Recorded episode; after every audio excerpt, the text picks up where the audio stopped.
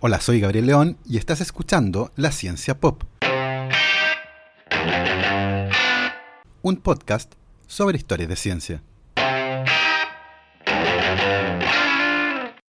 En 1942, un guardaparques que trabajaba en los Himalayas descubrió que el lago Robkund, que está congelado gran parte del año, se había descongelado producto de las altas temperaturas. La parte curiosa es que en el fondo del lago descubrió horrorizado centenares de esqueletos humanos. Dos años antes, en 1940, dos investigadores en Estados Unidos dieron los primeros pasos para resolver el misterio de esos huesos, sin saberlo. Esta es la historia de un descubrimiento que revolucionó a la bioquímica, arqueología, medicina y muchas otras ramas de la ciencia, y de paso también ayudó a resolver, al menos en parte, el misterio del lago de los esqueletos. Hoy, en la ciencia pop, les voy a contar la historia del isótopo más importante. Esta es la historia del carbono 14. Y les recuerdo que si les gusta este proyecto, lo pueden apoyar a través de mi página en Patreon. Para eso, vayan a www.patreon.com slash la ciencia pop. Agradezco nuevamente a todos los que están apoyando este podcast, particularmente a Sebastián Toledo. Muchísimas gracias.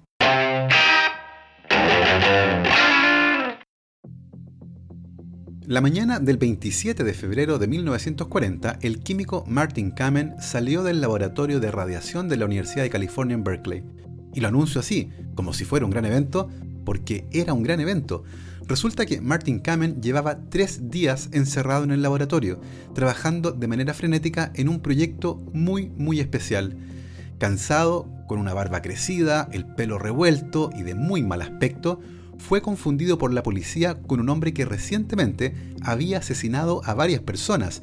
El pobre Martin Kamen terminó detenido y finalmente los testigos lo exculparon.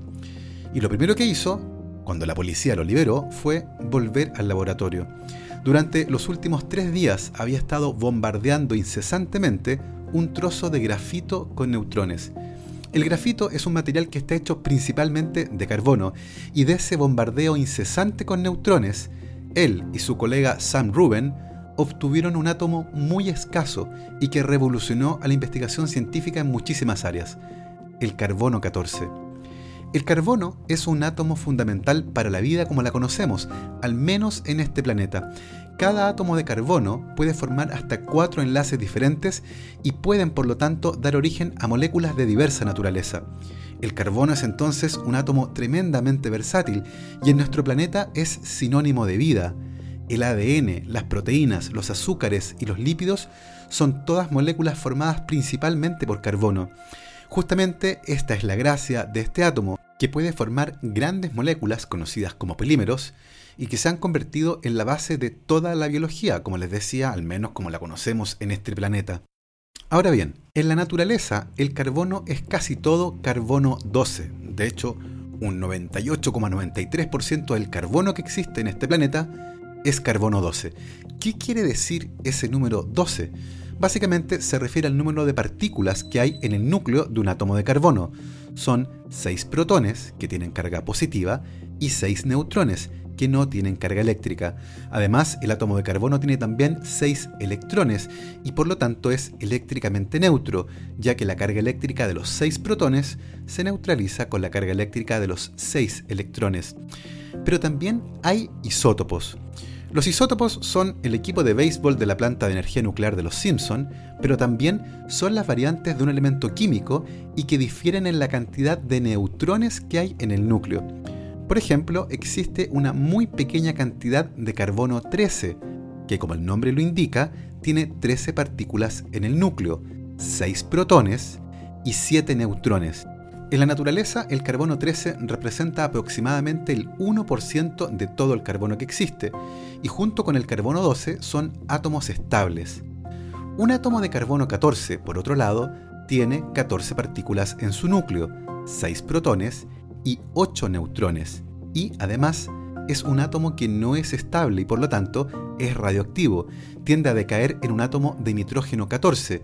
Eso ocurre cuando uno de los neutrones en el átomo de carbono 14 se convierte en un protón más un electrón, formando el nitrógeno 14 que es un átomo estable. La existencia del carbono 14 había sido sugerida por Franz Curie, con K, no con C. en 1934, sugiriendo que se podría formar en la troposfera. En efecto, el nitrógeno en la troposfera y en la estratosfera, estamos hablando de una altura entre los 9 y 15 kilómetros, es bombardeado por neutrones, que se producen ahí por efecto de la radiación cósmica. Esto hace que el nitrógeno 14 en la estratosfera, que está compuesto por 7 protones y 7 neutrones, se convierta en carbono 14, 6 protones y 8 neutrones. El carbono 14 representa una fracción mínima de todo el carbono que existe en nuestro planeta, apenas un átomo de carbono 14 cada trillón de átomos de carbono. Además, es un átomo inestable. Su vida media es de aproximadamente 5.730 años. Eso quiere decir que si les paso 1.000 átomos de carbono 14, al cabo de 5.730 años tendrán 500 átomos de carbono 14 y el resto se habrá convertido en nitrógeno 14. Ahora bien, ¿para qué querían Kamen y Ruben el carbono 14? Básicamente lo querían como un trazador, y particularmente para averiguar un poco más sobre uno de los procesos más misteriosos que se estaba estudiando por aquella época, la fotosíntesis. Se sabía que las plantas toman el dióxido de carbono y lo convertían en otras moléculas. La pregunta que todos tenían en la cabeza era cómo ese CO2 era convertido en otras moléculas, dónde se pegaba inicialmente y cuáles eran las transformaciones que ocurrían dentro de las células de las plantas. A Kamen y a Ruben se les ocurrió que si alimentaban plantas con CO2 que tuviera carbono 14, es decir, CO2 radioactivo, podrían seguir la marca del carbono y ver en qué moléculas iba apareciendo a distintos tiempos cuando una planta realizaba fotosíntesis. Ese trabajo monumental fue llevado a cabo por James Basham y Andrew Benson en el laboratorio de Melvin Calvin, aunque este último fue quien se llevó los méritos por el descubrimiento y de paso también el Premio Nobel de Química de 1961. Ahora, el, trabajo de Kamen y Ruben generó impactos profundos en muchas áreas de la ciencia, no solo en bioquímica vegetal. Lamentablemente, a ellos no les fue tan bien. Sam Ruben trabajaba con gran ímpetu en el laboratorio y en 1943 estaba tratando de abrirse camino en el mundo de la academia. Trabajaba bajo mucha presión y llevaba varios días sin dormir para cerrar uno de los proyectos en los que estaba colaborando. A mediados de septiembre el cansancio le pasó la cuenta. Se quedó dormido al volante y chocó contra un árbol.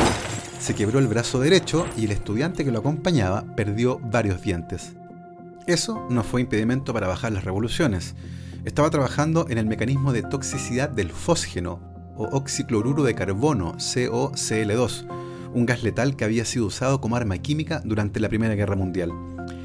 El lunes 27 de septiembre de 1943, Sam Ruben estaba en el laboratorio, trabajando con el brazo derecho en un cabestrillo. Como era diestro, trabajar con la mano izquierda era un problema, pero la parte inicial del trabajo, la más peligrosa, que consistía en enfriar un gran balón de vidrio lleno de gas fósgeno utilizando aire líquido, la prefería realizar en persona. Pero algo falló. El balón de vidrio no era de buena calidad, o tal vez tenía una fisura, pero no soportó el abrupto cambio de temperatura. El balón se trizó y una nube de gas fósgeno empapó completamente a Sam Ruben. Con toda calma se sentó y llamó a una ambulancia. Sam Ruben conocía perfectamente el mecanismo mediante el cual el fósgeno dañaba irreversiblemente a las proteínas en los pulmones, y muy probablemente el daño le causaría la muerte. Y así fue. Murió al día siguiente producto de un edema pulmonar. Sam Ruben tenía apenas 29 años. A Martin Kamen la vida también le tenía deparado un futuro amargo. Hijo de inmigrantes rusos judíos, trabajando en instalaciones militares relacionadas con radiación, en 1944 descubrió por accidente que había un reactor nuclear cuya existencia no había sido revelada. Esto a partir de la observación de un tipo de material radioactivo que no debería existir en las instalaciones donde estaba trabajando, a no ser que hubiera un reactor nuclear oculto.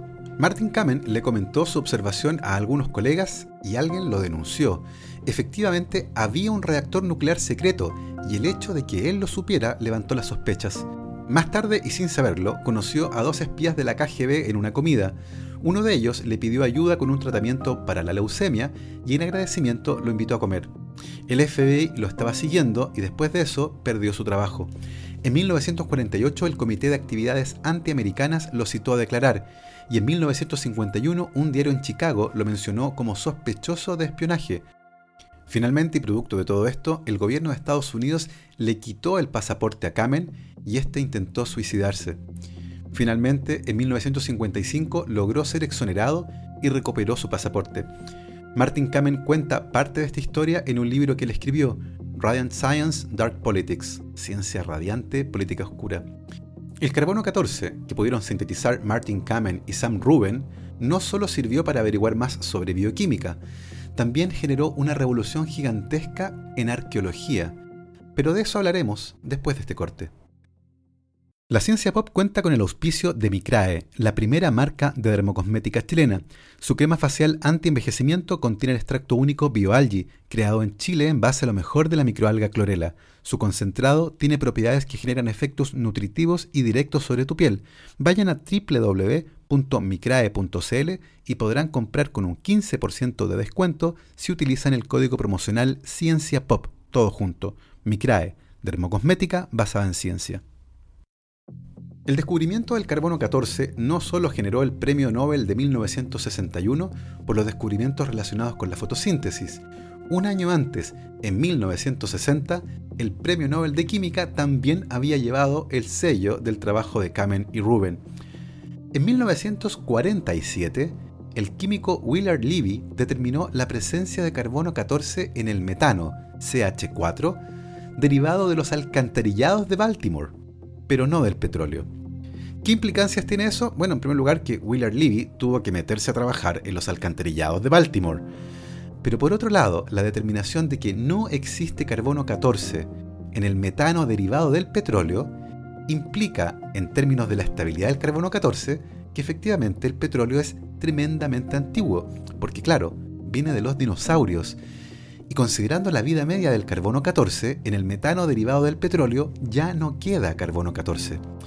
Más tarde determinó el contenido en la materia orgánica y usó la vida media de 5.000 años en el carbono 14 para poner a punto la datación de materia orgánica, generando toda una revolución. La datación por carbono 14 de materia orgánica antigua fue finalmente premiada con el Premio Nobel de Química de 1960. ¿Cómo funciona esto? Mientras están vivos, los animales, las plantas y cualquier cosa que tenga carbono tiene también un poquitito de carbono 14. Es muy, muy poco, pero está en equilibrio con el carbono 14 que hay en el ambiente. Eso quiere decir que en sus cuerpos ahora hay una proporción similar de carbono 14 a carbono 12, similar a la que encontramos en la atmósfera del planeta hoy. Sin embargo, cuando mueran, ese carbono 14 va a empezar a decaer. Por ejemplo, si un animal murió hace 100 años, debería haber perdido cierta cantidad de carbono 14. Si otro animal o una planta murió hace 1000 años, habrá perdido aún más carbono 14. Comparando lo que queda de carbono 14 con lo que debería haber, se puede datar la materia orgánica. Todo lo derivado de algo que en algún momento estuvo vivo se puede datar usando carbono 14. Por ejemplo, el manto sagrado.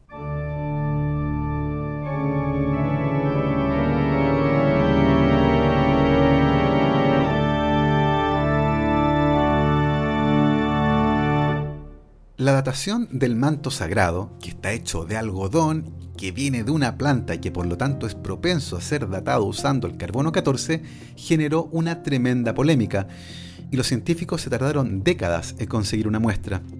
Finalmente, el experimento se logró hacer en 1988 y estuvo a cargo de tres instituciones distintas, la Universidad de Oxford, la Universidad de Arizona y el Instituto ETH en Zúrich. El resultado de este experimento, hecho por triplicado en tres laboratorios distintos, determinó que el manto sagrado, o al menos el algodón del cual estaba hecho, tenía una antigüedad que lo posicionaba en el año 1260 a 1390, es decir, en plena Edad Media, lo que coincide con la primera noticia que se tiene del manto sagrado, que es de 1350. Este experimento ciertamente ha generado una gran polémica por el tipo de muestra y cómo se obtuvo, sin embargo, al menos hasta donde sabemos a partir del carbono 14, el manto sagrado fue fabricado en la Edad Media. En 1942, dos años después de que Ruben y Kamen sintetizaran por primera vez el carbono 14, el guardaparques Hari Kishan Madhuol descubrió que el lago Ropkund, que está ubicado a 5.000 metros sobre el nivel del mar en los Himalayas, en la India, se había descongelado. En el fondo del lago, que tiene apenas 2 metros de profundidad, descubrió con horror centenares de esqueletos humanos. Se preguntó si serían soldados japoneses en plena Segunda Guerra Mundial, pero los huesos parecían bastante más viejos. Finalmente dio con una leyenda local. Unos peregrinos demasiado alegres fueron castigados por una deidad de la montaña, a la que no le gustó que bailaran y cantaran tanto y por lo tanto les mandó una tormenta de granizo. El lugar se convirtió en un sitio misterioso. El año 2004 se hizo un primer estudio recuperando algunos de los huesos se determinó que había dos grupos de diferente contextura y que los restos serían aproximadamente del año 850.